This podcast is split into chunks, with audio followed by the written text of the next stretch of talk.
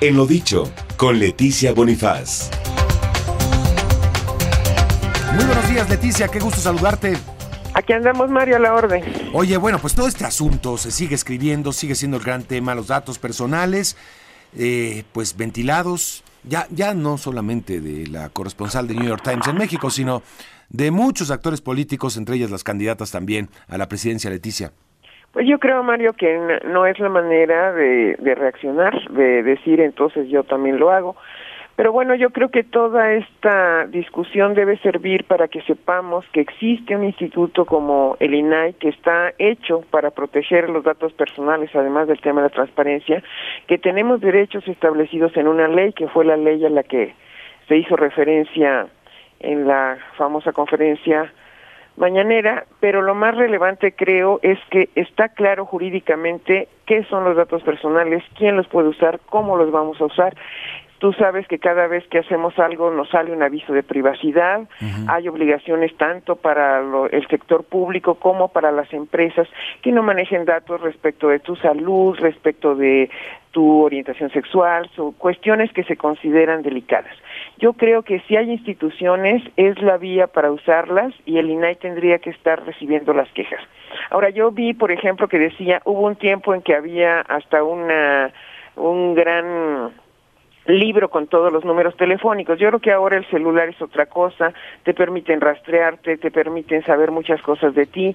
Yo creo que no estamos en tiempo de los teléfonos fijos y lo más delicado pues es que se invada tu privacidad y que se pongan en riesgo. Lo más relevante creo yo es eso. Sí, por supuesto.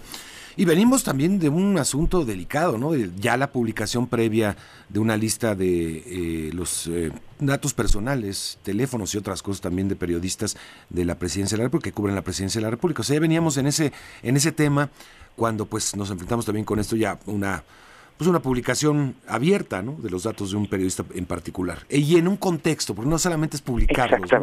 el contexto es esta persona nos está atacando, aquí está su teléfono, es lo que hace muy grave el asunto también. Así es, más el contexto del riesgo de practicar el periodismo en México, porque no es que vamos a desconocer todo lo que ha pasado en los últimos años y por esa razón sí pareciera pues que hay que tomar las cosas en serio y con mucha responsabilidad, porque de otra manera solo estás contribuyendo a que esto todavía sea peor.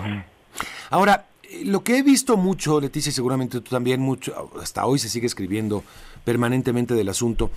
Eh, eh, muchos tratan de decir, a ver, pero esto viene de un contexto también de ataque contra el presidente López Obrador por la difusión de, pues, eh, de presuntas investigaciones o supuestas investigaciones que no llegaron a un buen puerto y entonces hay una campaña. ¿Cómo, cómo, cómo ver el asunto? O sea, efectivamente no podemos deslindar lo uno de lo otro. Pues mira, Mario, yo creo que lo más importante y más con información de abogada es que si existen cauces jurídicos, no podemos entrar a la ley de la selva, la ley de la selva informática ahora. Tenemos que saber que si hay una vía para considerar que tienes formas de decirle a un periódico que lo que está haciendo es una calumnia, hay formas, hay maneras y yo creo que el, el uso de los cauces institucionales para mí sería lo mejor y es lo que justifica que existan instituciones exprofeso creadas para ello. ¿Se equivocó la presidencia, el presidente?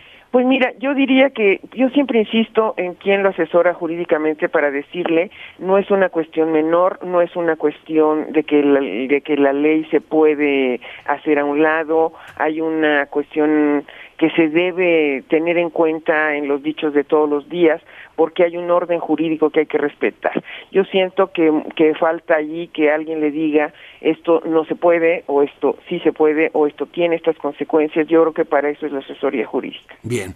Bueno, Leticia, gracias. Bonito día, más. Un abrazo, gracias, eh, Leticia Bonifaz, aquí en Enfoque Noticias.